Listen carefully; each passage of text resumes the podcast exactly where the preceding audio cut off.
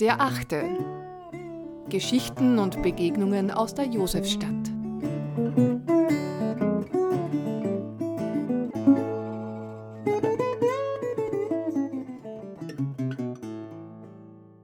Lerchenfeld literarisch. Eine Podcastreihe zur Verfügung gestellt von der lebendigen Lerchenfelder Straße. Herzlichen Dank. Erinnerungsspaziergang auf dir von Amir Gudarzi. Mit deinem Beginn beginnt auch ein neues Kapitel in meinem Leben. Wir befinden uns an deinem Anfang im Jahr 2009, Palais Auersberg.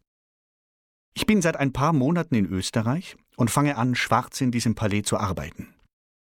Ich hätte sehr gerne legal gearbeitet, aber Asylwerber dürfen nicht. Ich warte an deinem Anfang und bestaune deine Schönheit. Ich sehe dich und das Palais zum ersten Mal. Es ist ein schöner Wintertag mit Sonne. Ich habe einen dünnen Mantel an, der für den österreichischen Winter nicht gut geeignet ist. Im Palais werde ich von einer jungen Frau, der Managerin nehme ich an, für einen Kunden gehalten. Sie fragt mich auf Englisch, ob ich das Palais anmieten möchte. Beschämt sage ich, dass ich zum Putzen da bin. Von dem Iraner, der uns Flüchtlinge damals zum Palais brachte, hatten wir für eine Woche Putzen nie einen einzigen Cent bezahlt bekommen. In der Nacht davor wurde wild gefeiert. Überall im Palais liegen Scherben und Kotzflecken. Ich putze, sauge, wische und sammle den Müll ein. Meinen knurrend brennenden Magen spüre ich auch. Ein Fünf-Euro-Schein liegt am Boden. Ich bin ganz aus dem Häuschen. In der Küche entdecke ich Wurst und Brot, die wir essen dürfen. Ich stopfe alles so wild in meinen Mund, dass ich fast ersticke. Da ich als einziger Englisch spreche, werde ich nach dem Putzen beauftragt, von 17 bis 6 Uhr früh während einer Feier die Toiletten sauber zu halten und Klopapier nachzulegen. Ich setze mich in eine winzige Kammer neben der Haupttreppe und lese mein einziges Buch, Also sprach Zarathustra. Bis Mitternacht gehe ich jede halbe Stunde in die Klos, säubere alles und lege Papierrollen nach. Alle Gäste tragen eine Maske und es sieht auf der Feier wie im Film Eyes Wide Shut aus. Ich bin eingeschüchtert und mache die Tür der Kammer fast zu. Gegen zwei Uhr in der Früh kommt eine Frau zu mir und sagt etwas auf Deutsch. Ich sage auf Englisch, dass ich nichts verstanden habe. Sie nimmt mich an die Hand und zieht mich in die Toilette.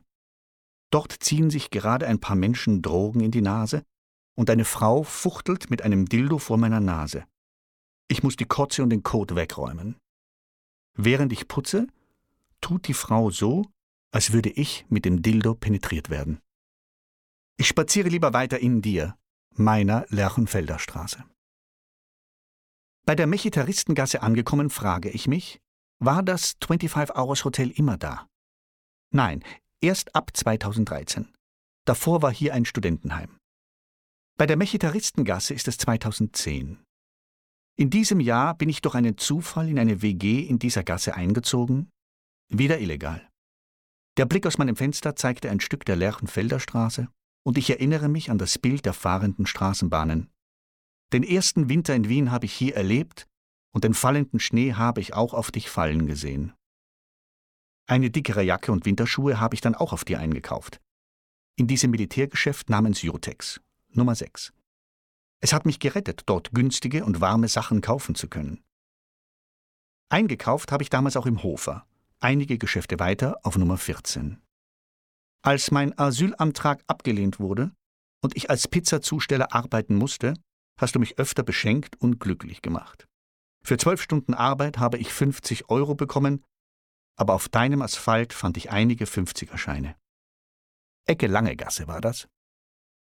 Auf dich fallen meine Bluttropfen nach meinem Motorradunfall beim Pizzazustellen. Ich gehe hinkend nach Hause, um von dort gleich ins Krankenhaus zu fahren. Das Taxi fährt durch dich. Ich nenne dich als Unfallort, als ich im Krankenhaus befragt werde, aber für einen Fahrradunfall, weil ich als Asylwerber Angst habe, die Wahrheit zu sagen. Als ich 2011 nach 18 Monaten Warten endlich Asyl bekomme, schaue ich weinend vor Glück durch mein Fenster auf dich. Betrunken ziehe ich mit meinen Mitbewohnerinnen, die inzwischen meine Freunde sind, durch dich, um zum ersten Mal das Gefühl des Ankommens und des Glücklichseins zu spüren. Als ich den öffentlichen Durchgang gegenüber der Langegasse entdecke, bin ich voll kindlicher Freude. Die Schönheit dieses Durchgangs, bedeckt mit Trauben, bringt mich zurück in meine Kindheit. Auf deinen Gehsteigen heule ich jedes Mal, wenn ich traurig bin. Auf deinem Asphalt liege ich, als ich die Nachricht von Esthers Tod bekomme, und wünsche mir, du würdest mich schlucken, in dir verbergen, verstecken, töten. 2012 muss ich schweren Herzens wegziehen. Aber ich bleibe dir treu. 2012 habe ich auch gelernt, dich zu hassen. Ich entdecke immer mehr Stolpersteine und eine zerstörte Synagoge. In der Neudeckergasse, falls du es gerne vergessen möchtest.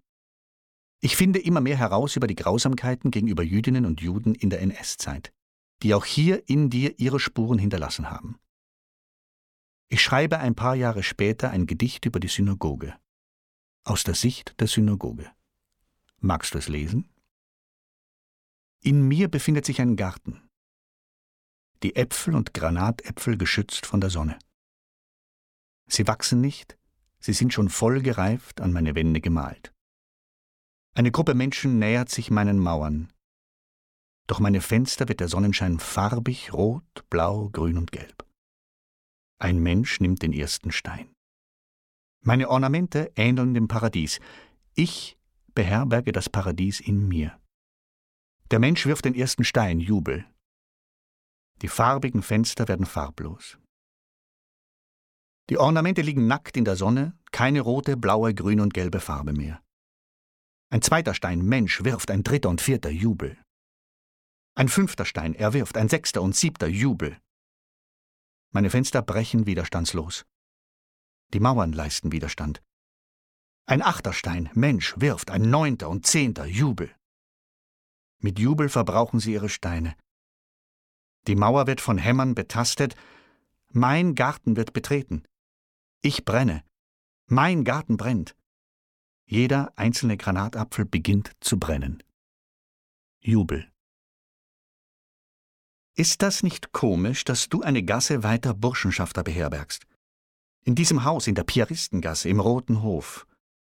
Mich haben sie auch einmal beschimpft und ich sie. Somit sind wir quitt, falls du mich rächen willst. Meine Lerchenfelder Straße. Gleich ums Eck habe ich manchmal Bücher gekauft, um besser Deutsch zu lernen. 2021 ist das Buchgeschäft weg. Bleiben wir im Jahr 2012. Auf Nummer 33 bin ich immer mit meinem Mitbewohner. Er hört Platten, die er kaufen will, und ich suche Namen von Bands, die ich kennen könnte. Daneben auf Nummer 35 sehe ich immer Menschen Schlange stehen. Was ist da drinnen? Weißt du das? Oben steht YTD Club. War nicht früher das Phoenix-Kino hier? 2012 habe ich zum ersten Mal auf dich gekotzt.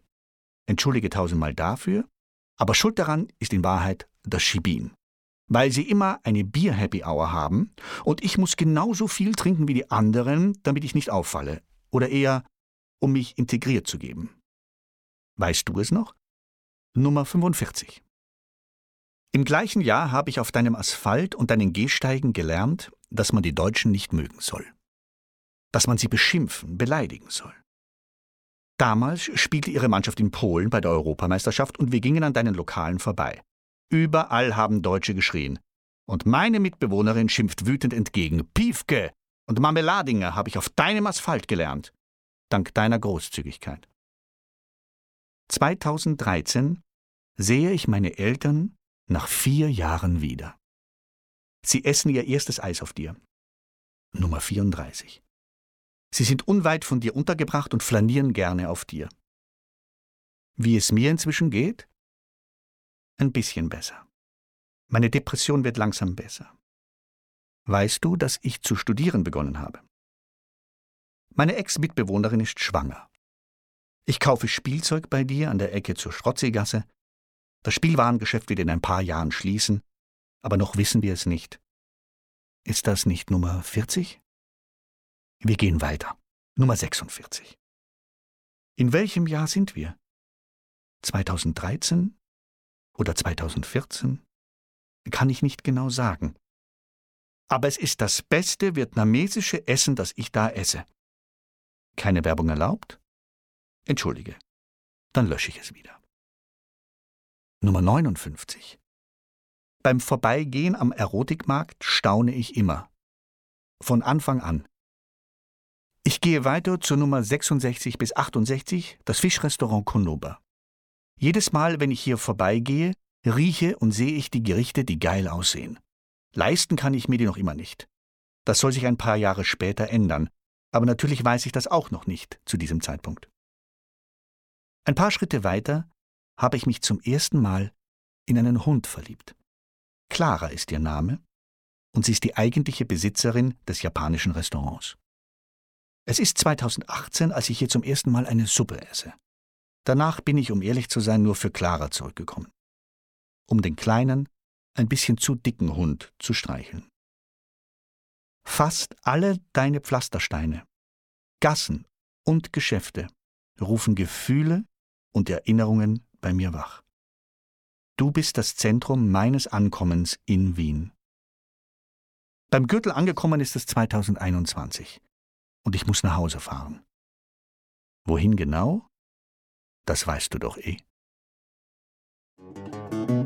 Vielen Dank fürs Zuhören. Wir freuen uns, wenn Sie die Zeitung mit einem Abo unterstützen. Alle Infos gibt es auf unserer Website derachte.at.